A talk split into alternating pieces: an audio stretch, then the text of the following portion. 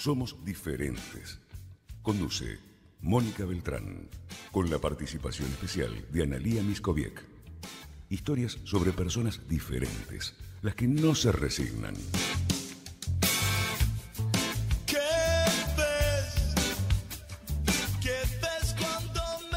Buenos días, ¿cómo están? ¿Qué ven cuando nos ven a nosotras tres acá? Otra vez nos dejaron solas los muchachos del grupo. Últimamente siempre.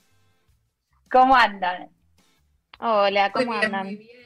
Buenas tardes, buenos días, depende eh, en qué etapa del día están del otro lado. Por acá todas muy bien, muy contentas porque hoy tenemos que recordar que nació en 1907, un día como hoy, un 6 de julio, nuestra estimadísima, queridísima y al menos para mí tan icónica Frida Kahlo. Así que ah, no lo tenía ese dato. Para recordar, así comparto. Muy bien, muy bien. Yo tengo un mate con su, no con su cara, con su, con una especie de imagen de Frida. Así que sí, compartimos, compartimos. Bueno, eh, vamos a hablar hoy en Somos Diferentes de, de aquellas personas que realmente son muchas veces diferentes por su aspecto físico, pero también por el lugar donde nacieron, que tiene que ver con las personas que emigran. Y lo vamos a ver, por supuesto, desde nuestra mirada, ¿no? Eh, ver cómo es vivir en, en otro país, en otra cultura, eh, vamos a verlo desde una perspectiva de derechos, porque esta siempre es nuestra mirada. Las personas migrantes tienen el derecho, todas las personas tenemos derecho a migrar. En este momento el tema estaría complejo para migrar en la Argentina y en el mundo, ¿no? Por la pandemia. Eh, pero no queremos olvidarnos que hay eh, 2.200.000 personas que viven en la Argentina, es decir, el 4.92%, casi el 5% de la población que hace muchos años viven en la Argentina, que son personas migrantes y que viven, trabajan, estudian, tienen hijos, construyen familias, destruyen, digamos, eh, eh, construyen y destruyen lo que fuere aquí en este país. Así que esta es la propuesta, chicas, hoy. Es súper interesante abordar ese tema, ¿no? Porque digo, eh, cuando uno habla de las migraciones eh, o, de, las corrientes migratorias, generalmente toda esa conversación tiene hasta como un tinte de eh, negatividad, ¿no? Porque vos decís, no, ¿cuántas veces escuchás a las personas que dicen, no, pero vienen los migrantes y nos sacan el trabajo, no nos dejan hacer esto, hacen lo otro, vienen y trabajan por 2,50, estudian gratis, tienen salud gratis, y no se ponen a pensar también lo enriquecedor que es la interacción de estar con otras personas que vienen de idiosincrasias diferentes, con costumbres diferentes y que tienen que atravesar en muchos casos situaciones complejas, graves y dolorosas. No solo es el desarraigo. Sí, totalmente. Meli, ¿querés decir algo? Yo tengo algunos datos de cuáles son los principales migrantes en la Argentina, si quieren, para compartir. Dale, dale. Bueno, la, principal migración en este momento, el 31% de las personas migrantes que viven en la Argentina vienen de Paraguay, el 19.27% de Bolivia. Y el 9.8%, 80%, casi el 10% de Chile, luego Perú, es decir, tenemos principalmente migraciones latinoamericanas, ¿no? Nosotros que nos quedamos con la idea de que somos el crisol de razas y que venimos de España y de Italia. Bueno, eso fue allá lejos y hace tiempo. Italia, que es uno de los países que, digamos, que representó más las migraciones de comienzos del siglo XX, hoy está en el quinto lugar de migrantes en Argentina y España en el séptimo lugar. Porque si uno va viendo después de Perú, viene Italia, después Uruguay, después España, después Venezuela. Es decir, eh, realmente tenemos una mezcla latinoamericana a full ¿eh? en la Argentina en este momento a la hora de hablar de migraciones. Convengamos que más que descender de los barcos, estaríamos descendiendo de los aviones y muchos a pie, ¿no? Esto, esto me parece interesante. Muchos a pie. Exactamente. Muchos que cruzan. exacto. Y es, increíble que a mí me tocó trabajar Fundación 360 cuando vino la última corriente migratoria grande de Venezuela. Y la verdad que tuve la posibilidad y, muy enriquecedora de conversar con un montón de gente. Llenamos un auditorio de casi 400 personas que venían a ver cómo se podían insertar al mundo laboral en la Argentina.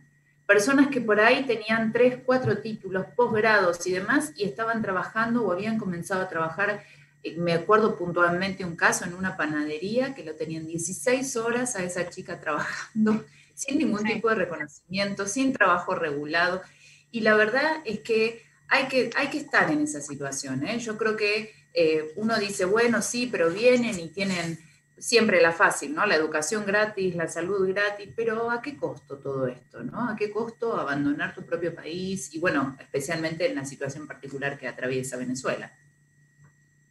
Sí, hay una estigmatización muy grande con respecto a lo que dice Ana de este tema de que los extranjeros vienen a eh, vivir acá y nos van a sacar el trabajo a los argentinos. Y primero que sí, hay mucho desempleo en la Argentina, creo, y eso es un gran problema, eh, pero la realidad es que los empleos, por lo menos en mi experiencia, a los que acceden esas personas, son empleos como los que dice Analia, que son eh, irregulares, que por ahí no, eh, están, en, blanco, eh, eh, trabajan un montón de horas cuando sabemos que hay una jornada limitada en nuestro país. Y entonces creo que justamente eso se da a esa estigmatización, ¿no? A que si vemos por ahí una persona migrante en un puesto de alta jerarquía, se va como a, dar ese comentario de, ah, nos vienen a sacar nuestros, nuestros empleos. Y no, eh, ojalá, ojalá veamos personas migrantes en esos puestos, pero la realidad es que no están. No, estaba pensando, ¿no? En general los ves mucho en los deliveries en este momento, las empresas de delivery, ¿no? Exacto. Quien no pide una pizza y viene siempre una persona migrante, eh, muy jovencitos, en los Uber, eh, por supuesto, en las personas que trabajan en las casas de familia como empleadas domésticas, en general mujeres. Este es otro dato de la migración en la Argentina.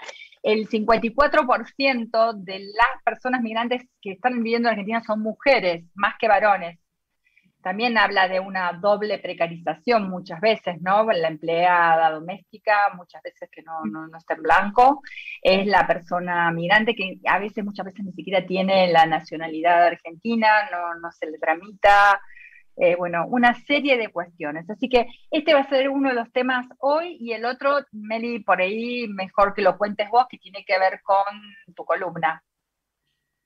Sí, vamos a hacer eh, una columna sobre las jubilaciones, que bueno, más o menos como en general cómo se tramita una jubilación, algo que parece imposible. algo que vamos anotando. Imposible, eh, pero que la realidad es que, bueno, nada, hay que saber ciertos datos y, estar atento a que nos hayan pasado todos los aportes y eso, bueno, vamos a hablar un poco de eso y vamos a también mencionar un avance que todavía no está legislado, pero bueno, es un programa en el que está trabajando la para reconocer las tareas de cuidado de las mujeres como eh, años de aportes. Así que vamos a hablar un poquito de eso también.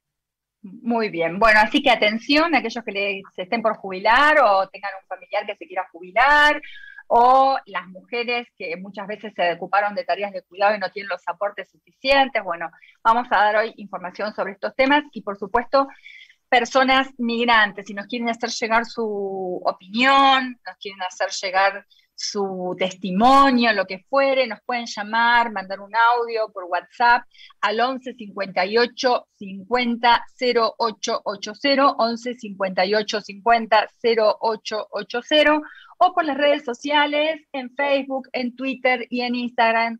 Nosotros somos diferentes y tienen que escribirnos a arroba sdiferentesar. Ahora un poco de música que nuestro productor hoy, Ramiro Vila, estuvo buscando para nosotros y nosotros. ¿Qué productor? ¿Qué productor? Fui yo, ¿eh? Nuestro productor. Pero dice, ah, pero se dio el crédito en la rutina, dice no, la musicalista. Esto ya. Ah, no, no, no, perdón, perdón, me equivoqué yo. No, no, no, lo dijo quién. Canciones temáticas migrantes. Nadie se adjudicó nada. Fui yo que me equivoqué. Bueno, yo me lo adjudico. Bien, Melina Muleiro buscó para nosotras.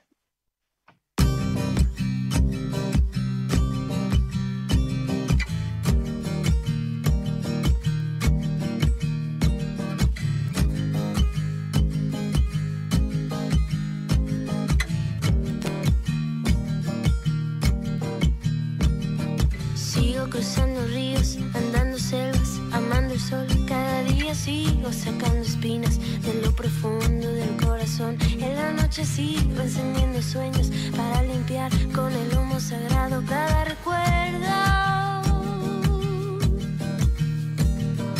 Cuando escriba tu nombre en la arena blanca con fondo azul, cuando mire cielo en la forma cruel de una nube gris, aparezcas tú. Una tarde subo una alta loma, mire el pasado, sabrás que no te he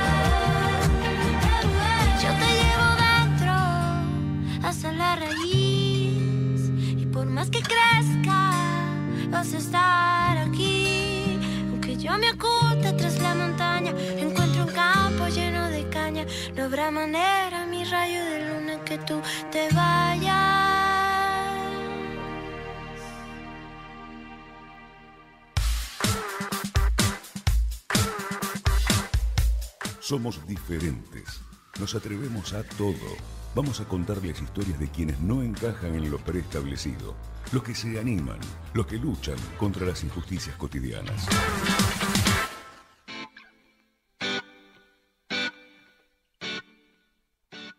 Escuchamos a Natalia Lafourcade hasta la raíz, el tema musical que hoy elegimos para empezar este programa. Decíamos para hablar de las personas migrantes. En la Argentina viven 2.212.874 personas migrantes, el 4.92% de la población según las Naciones Unidas. Y nosotros tomamos algunos testimonios de personas migrantes como disparadores. En realidad son algunos ejemplos. Hay muchísimas personas que tienen diferentes experiencias, pero siempre hay como patrones, ¿no? De cómo se vino al país, por qué se vino, en busca de qué, qué esperanza tienen, si fueron discriminados, estigmatizados, como decía eh, Meli, y vivieron estas experiencias tal vez traumáticas o no. Y em, lo tomamos de, de una campaña que realizó la Organización Internacional de las Migraciones, OIM, eh, junto al INADI, eh, que tiene que ver con los migrantes en la Argentina. Y el primer testimonio que vamos a compartir hoy, que está en esa campaña, pero que nosotros decimos un recorte, es el testimonio de Norma, que vino de Perú. Escuchemos. Yo vine a la Argentina en el 2000, en el 2000 vine a los 24 años. Tuve casa de una familia que no conocía, estuve 15 días con ellos y luego apenas conseguí trabajo, me instalé en el trabajo y traté de no salir de ahí. No fue nada fácil, fue difícil. No fue económico lo que me trajo acá, fue más emocional. Compré el boleto, todo fue a escondidas. Mi tía no se enteró más que cuando faltaban dos días antes de viajar para acá, mi tía se enteró, mi papá una semana antes. Fueron muchos factores en realidad, no solamente fue mi familia, sino que yo también tuve un problema, que a los 20 años eh, me violaron y vivir todo eso, mi hermano alcohólico, mi papá alcohólico, entonces yo decía, no puedo estar viviendo más acá porque no voy a tener vida y si no voy a terminar o como mi hermano o no sé quién, porque era tanta la desesperación. Entonces dije, no, me voy. Cuando llegas a un país que no es el tuyo, por más que hablemos el mismo idioma, sí hay que pagar derecho piso. La gente te lo hace sentir. No solamente en, en otros países, sino en tu propio país también te lo hacen sentir. Entonces, si tu propia gente te lo hace sentir, ¿qué puedes esperar de la gente afuera? Yo me siento de acá, porque acá eh, tuve otras experiencias que me dieron oportunidades a tener una vida más tranquila. Eh, tanto más que todo para mí emocionalmente. Si tuviera que decir dónde es mi hogar, mi hogar es en Argentina. Ahí escuchábamos a Norma, yo me siento de acá, decía, y Norma huyó de su país por una historia personal, ¿no? Esto muchas veces pasa. Uno cree que cambia de lugar y cambia su vida, y no es así, ¿no?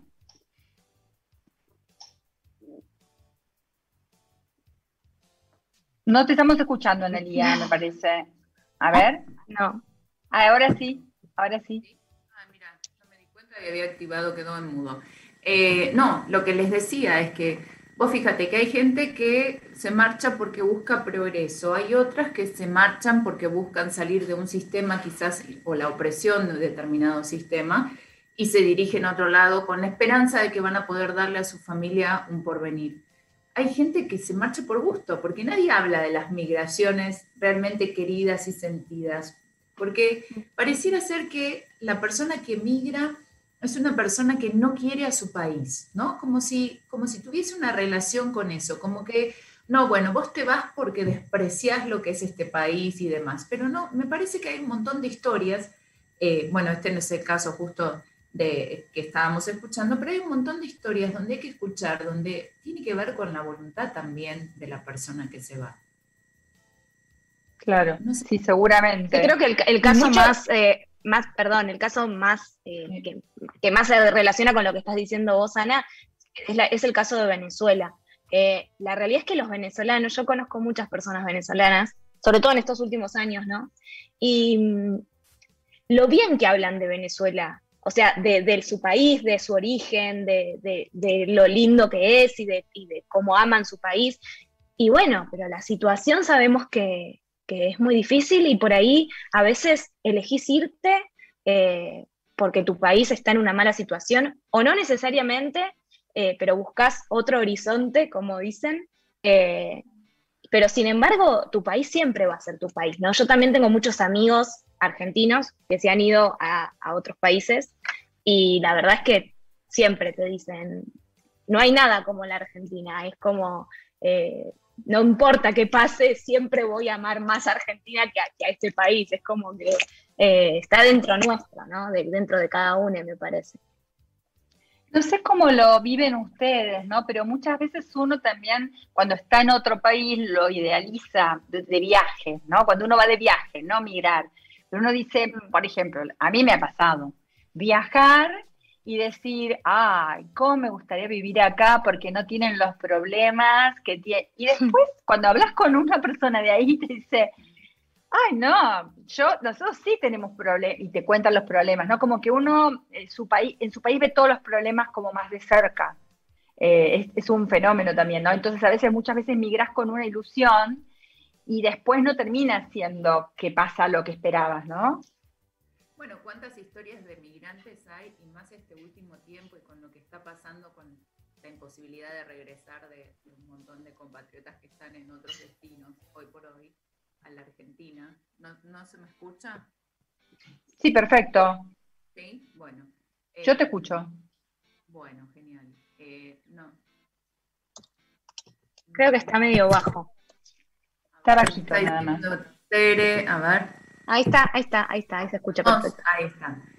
Lo que, lo que decía es que eh, muchas veces, y ahora en este, en este contexto, empezás a leer y empezás a escuchar historias de personas que se van y que te dicen, sí, mira, la verdad, vivo súper bien, me encanta donde estoy, me encanta el paisaje, me encanta cómo funciona el sistema, pero no es fácil. No es que vos venís acá y es soplar y hacer botellas, como decía mi abuela en su dicho, pero eh, la, la realidad es que uno tiene que ver con las expectativas con las que se va y si no está idealizando demasiado ese destino, ¿no?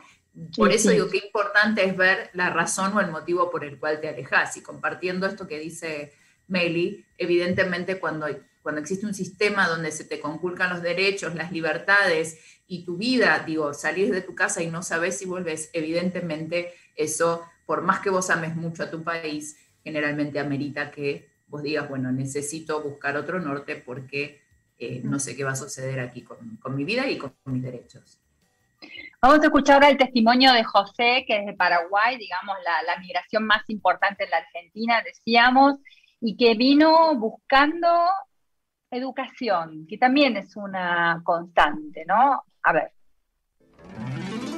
Vine a la Argentina, como todo inmigrante, en busca de un mañana mejor, de esa Argentina que eh, desde el Paraguay nos nos parecía, y así lo comprobamos, un país de la libertad, un país del progreso, un país eh, para eso, para crecer. Y efectivamente, con esfuerzo y dedicación pudimos estudiar, recibirnos, desempeñarnos y, bueno, como, como gratitud y como identidad, tomé la nacionalidad argentina. Yo lo que quería era estudiar, y sabía que esa posibilidad era, no digo cerrada, pero, pero muy, muy difícil, muy difícil en Paraguay. Entonces, eh, al, venir a la Argentina, eh, era como que me fui acercando a esa posibilidad. Completé mi primaria, completé mi secundaria, vengo del interior a Formosa Capital e ingreso a la universidad y estudio técnico en cooperativismo eh, y luego me doy cuenta que necesito más, más conocimiento para poder este, desarrollarme. O sea, que yo me da cuenta que tengo potencialidades intelectuales, pero eran insuficientes. Era, por lo tanto, eh, alenté también a mis compañeros a estudiar la licenciatura y a partir de ahí empiezo a investigar la pedagogía cooperativa.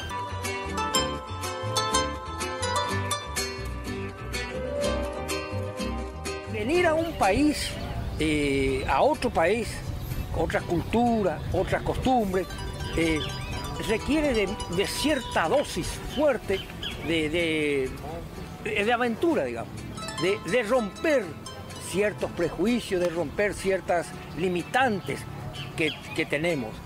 El inmigrante es una persona dispuesta a, sacrificarse y a esforzarse eh, por un mañana mejor.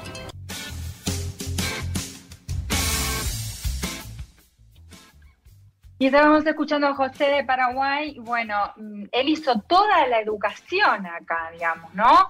Y llegó a una tecnicatura y luego mm, seguir en la universidad de una materia como el cooperativismo. Eh, me pareció un testimonio realmente muy interesante porque es muy también positivo, como...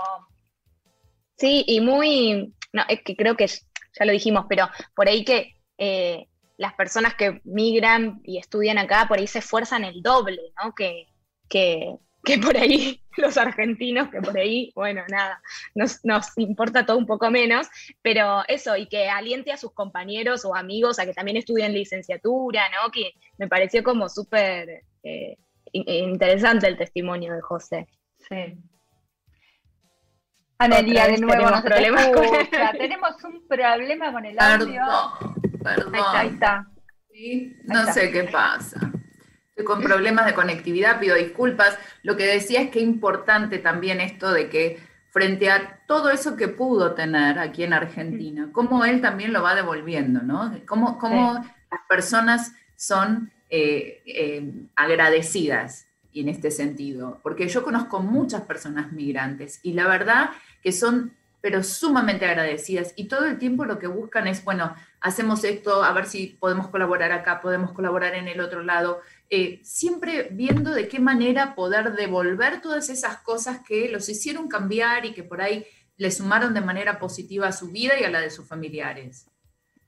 Bueno, esta es la idea hoy, ¿no? Mostrar también este lado positivo de las migraciones, porque, digamos, del lado negativo siempre aparece algo en, los diarios todos los días. Así que vamos a seguir compartiendo historias de personas que migraron, eh, que buscan en la Argentina eh, cuestiones que tienen que ver nada más y nada menos que con su felicidad.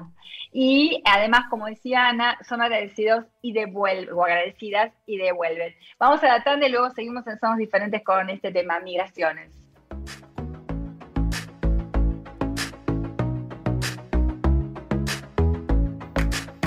Si te perdiste el programa, podés volver a escucharlo en nuestras redes sociales. Encontranos como arroba sdiferentesar.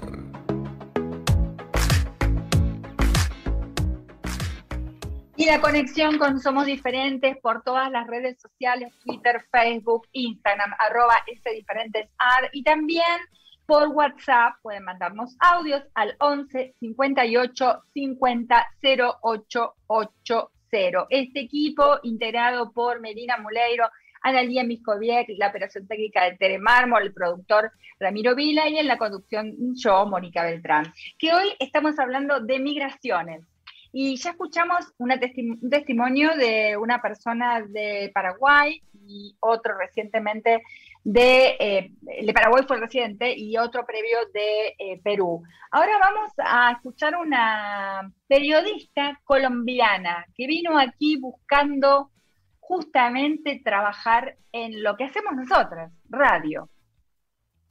Mi nombre es Paola Torres, soy colombiana, soy de Bogotá soy eh, pues una mezcla, me, considero mestiza por todo el proceso que hay en, Colombia, como que no podemos decir venimos de, de, tal parte, ¿no? Entonces soy una persona que se alegra de ser mestiza.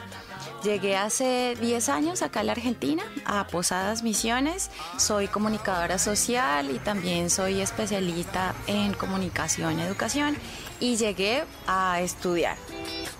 Creo que me recibieron bastante bien, me encontré con personas muy amables, obviamente.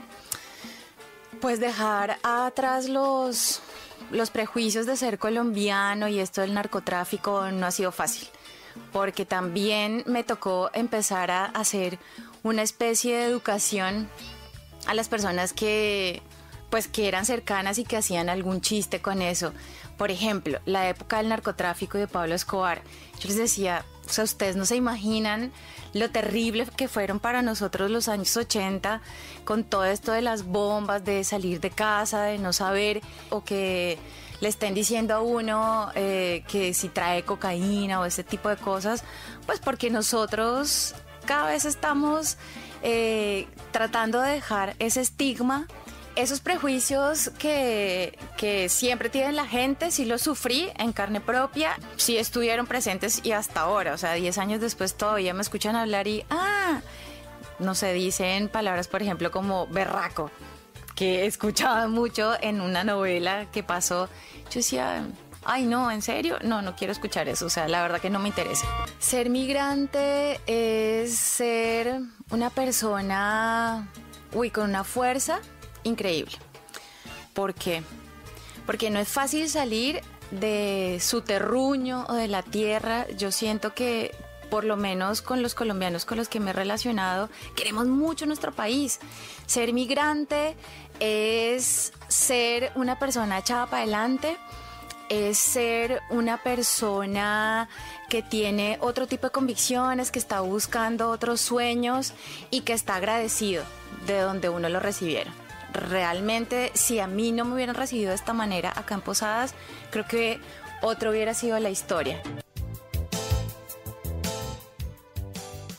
Escuchábamos el testimonio de Paola y realmente también pensaba, bueno, primero está bueno que ella cuenta algunos de los estereotipos, ¿no? Que hay en este caso sobre las personas que vienen de Colombia. Y eh, por otro lado pensaba que también debe ser diferente cómo te reciben en, algunas provincias que en otras, o aquí en la ciudad de Buenos Aires, que es medio como una jungla, ¿no? Que, que no sé si nos damos el tiempo para hablar con una persona migrante y explicarle, vieron cuando nos paran por la calle muchas veces hay personas que no saben, que recién llegaron y vos estás todo apurado.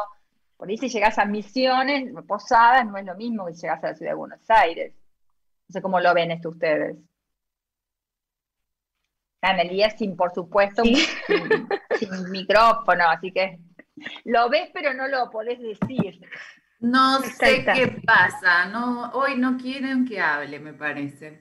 Eh, no, les decía que en realidad me da la sensación que está directamente relacionado al lugar a donde vos vas a desembarcar y donde vas a empezar a constituirte, porque si no pensá que hay un montón de personas migrantes que por ahí caen o aterrizan en un lugar y al poco tiempo se mudan porque no van con el ritmo de la ciudad, porque no les gusta, porque evidentemente es como todo, quizás tienen esa facilidad que nosotros estando en un lugar y no habiendo emigrado a ningún lado, ¿no? No lo hacemos porque a nosotros nos cuesta mudarnos 10 cuadras de casa, eh, imagínate que, no lo tomamos ni con naturalidad, es, como un pesar, pero cuando sos migrante yo creo que comparto esto de la fuerza, ¿no? Yo conozco mucha gente migrante acá y en otros lugares y tienen una fuerza, tienen un empuje y la verdad es que tienen algo en común y desde mi experiencia, y es que no se quejan.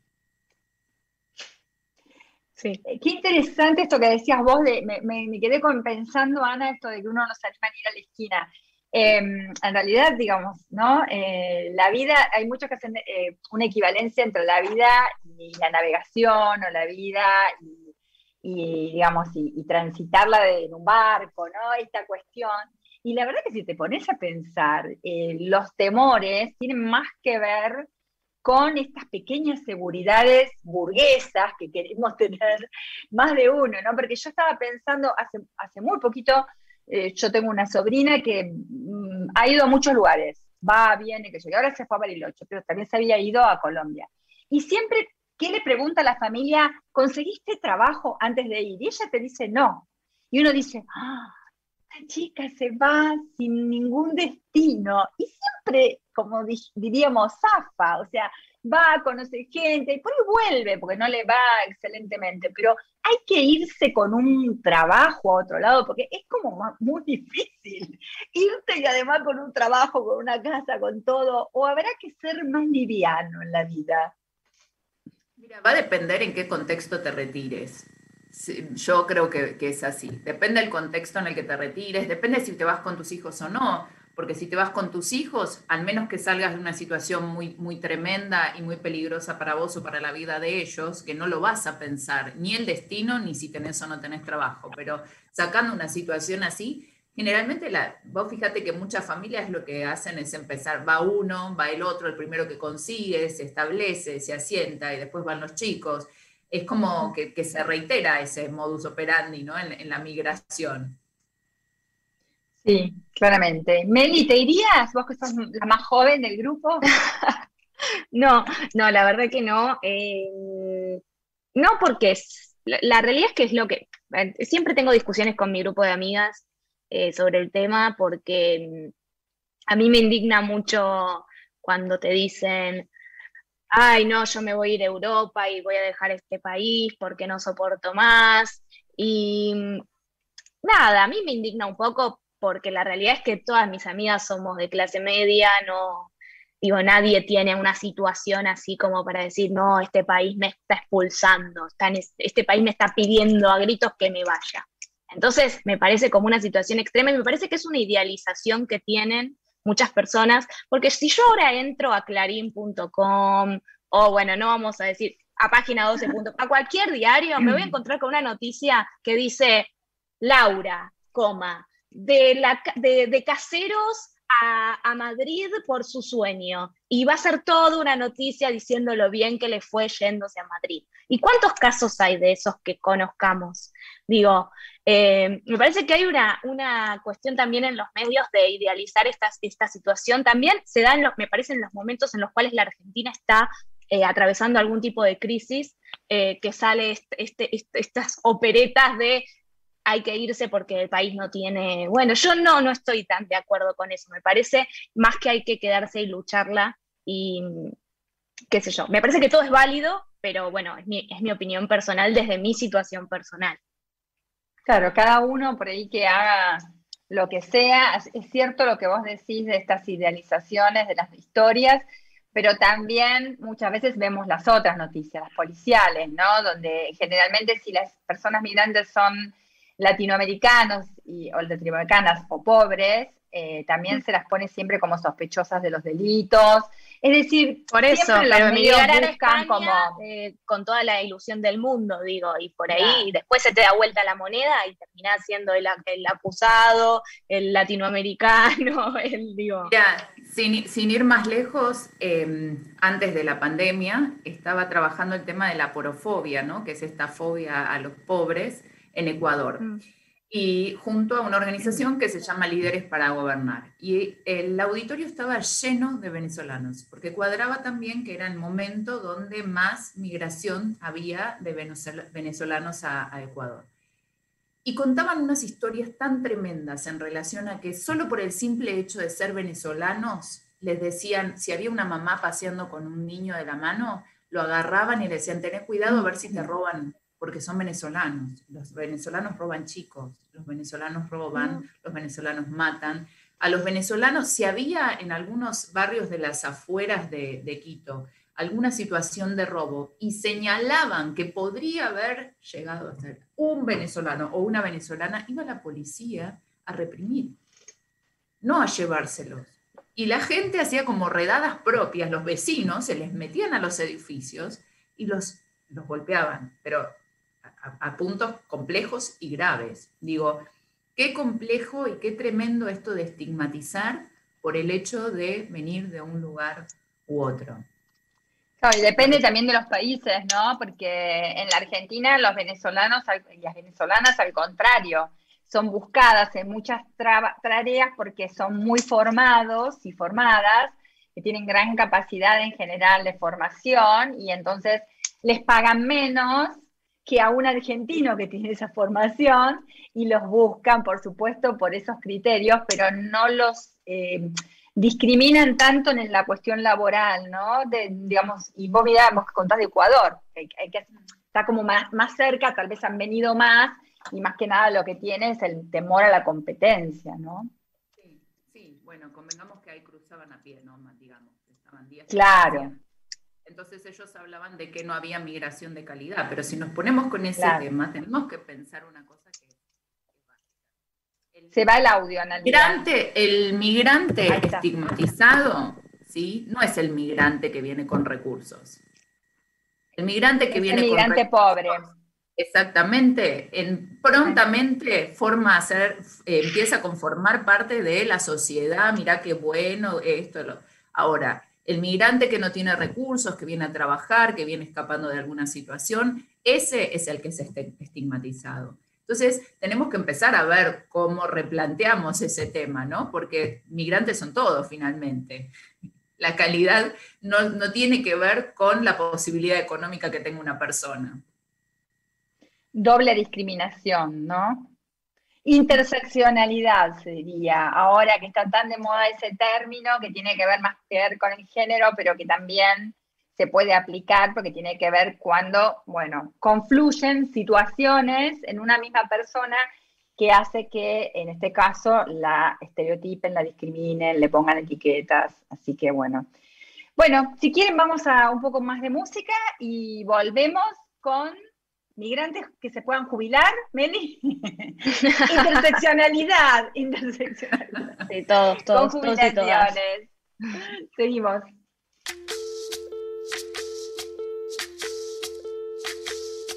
Soy, Que dejaron, soy toda la sobra de lo que se robaron. Un pueblo escondido en la cima. Mi piel es de cuero, por eso aguanta cualquier clima. Soy una fábrica de humo, mano de obra campesina para tu consumo. Frente de frío en el medio del verano, el amor en los tiempos del cólera, mi hermano. El sol que nace y el día que muere con los mejores atardeceres. Soy el desarrollo en carne viva, un discurso político sin saliva.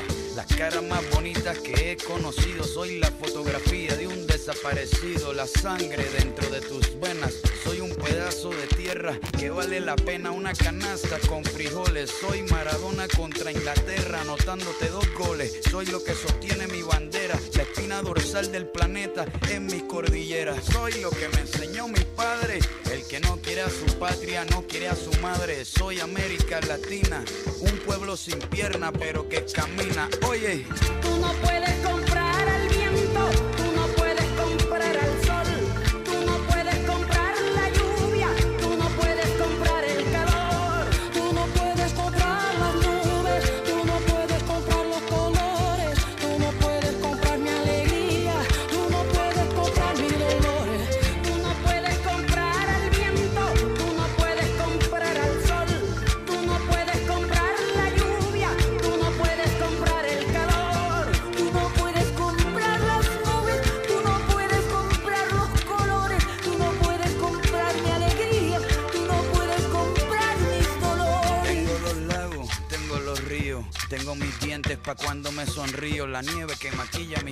montañas. Tengo el sol que me seca y la lluvia que me baña, un desierto embriagado con peyote, un trago de pulque para cantar con los coyotes, todo lo.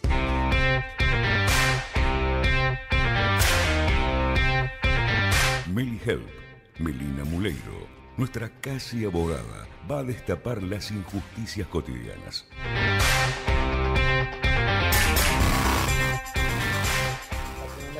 Bueno, em, escuchamos recién Latinoamérica de Calle 13. Eh, me están soplando el nombre porque no me lo acordaba. Pero es una canción muy linda. Encima la elegí yo, así que no sé qué me estaba pasando. y vamos a hablar. Tremendo. Esto de estar haciendo mil cosas es guau. Y vamos a hablar de las jubilaciones. Tema, em, diría, controvertido, tema al que le tenemos un poco de miedo, eh, si llegamos, si no llegamos, a qué edad, que si podemos seguir, si no podemos seguir, ¿Cómo? llegamos. Bueno, eso no sé si lo vamos a solucionar acá, eh, pero sí vamos, vamos a hablar un poco de eh, los requisitos y de, como les decía antes, alguna novedad que por ahí tenemos noticias prontamente respecto al género. Em, lo más importante a saber es que, bueno, para tramitar una jubilación tenemos que tener dos cosas, la edad jubilatoria y los aportes. La edad jubilatoria es de 60 años para la mujer, de 65 años para el hombre, y los años de aportes, o sea, los años en los que tuvimos que haber aportado, es, son 30 años. ¿sí? Em, ¿Qué pasa cuando llegamos? 60 y 65 significa que tenés que obligatoriamente a los 60 o 65 jubilarte o es una decisión esa, es la, esa es la edad jubilatoria. No, esa es la edad jubilatoria en la cual podemos tramitar la jubilación, pero nada es obligatorio. Eh, ahora vamos a hablar de eso. ¿Qué pasa cuando tenemos la cantidad de aportes y la edad? Bueno, iniciamos el trámite a través de ANSES, todo hermoso. Se hace todo virtual ahora, por suerte, gracias a la pandemia. Así que ya no hay que hacer cola en la eh, para hacer el trámite, se inicia virtualmente.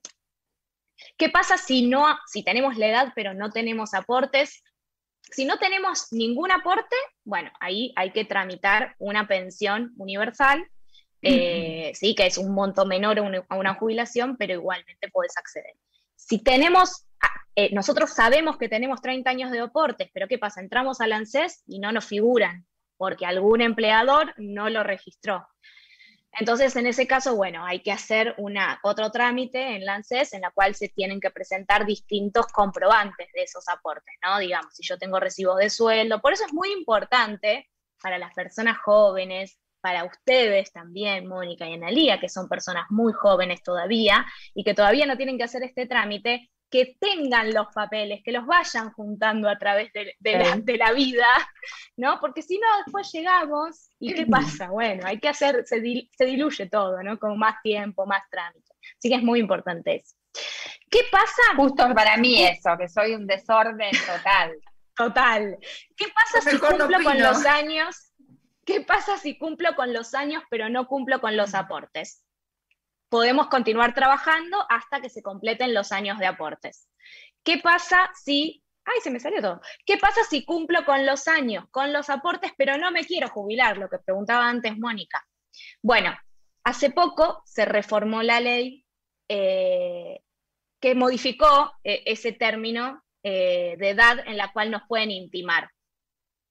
Antes era, bueno, la edad jubilatoria de la, de la que hablamos antes. Ahora es hasta los 70, o sea, recién a los 70 años el empleador me puede intimar a jubilarme, ¿sí? Una vez que yo cumplo 70, me intiman y tengo un año para realizar ese trámite. Es decir, que si yo tengo 60, 65, la edad que tenga, puedo continuar trabajando por placer, sería, si ya tengo los aportes, hasta los 70 años, ¿sí? Así que no, no nos pueden obligar Sí, Ana. Quiero hacer una pregunta, Meli. Y voy así, me acerco porque sé que no, no con problemas de audio. No, ¿sabes qué me quedé con? Ay, se cortó. a los 70 nos invitan a jubilarnos. ¿Es indistinto en ese caso por la edad si sos varón o mujer? Sí, es indistinto. Eso es indistinto. O sea, yo puedo continuar siendo hombre o mujer hasta los 70 años en mi trabajo. Nadie me puede eh, obligar a jubilarme ni me puede enviar una intimación siquiera. Eso se modificó hace muy poco. Eh, en el, creo que fue en el gobierno de Macri, o sea, hace dos años, así que es súper reciente. Antes, a los 65, efectivamente, te intimaban a jubilarte y te tenías que jubilar. Em, bueno, ¿qué pasa con este tema que adelantamos del el género? ¿No? Porque nosotros sabemos, y ya lo hemos hablado en este programa, que, eh, y bueno, voy a dar un dato que es del ANSES, que es que actualmente más del 40% de las mujeres no pueden acceder a una jubilación y tienen que acceder a esta pensión universal de las que, le hablaba, de las que les hablaba antes, porque no, simplemente porque no cuentan con los años de aportes eh, para poder jubilarse. Y esto en general sucede porque las mujeres relegamos muchas veces trabajar para tomar el rol de eh, las tareas de cuidado de nuestros hijos eh, y del hogar, ¿no? Por ahí en un eh, matrimonio hay un hombre y una mujer y generalmente por el patriarcado y, la sociedad, el hombre es el que trabaja y la mujer es la que cuida a los hijos y la que se ocupa de las tareas. Entonces,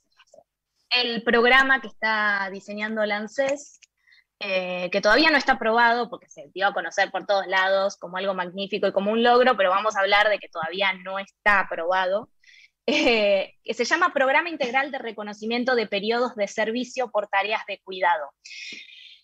Lo que va a hacer es eh, otorgar a las mujeres un año de servicios provisionales por cada hijo o hija eh, que tengan, ¿sí? Tanto de las mujeres como de las personas gestantes. Esto siempre lo aclaramos, pero bueno, eh, es importante igual siempre decirlo.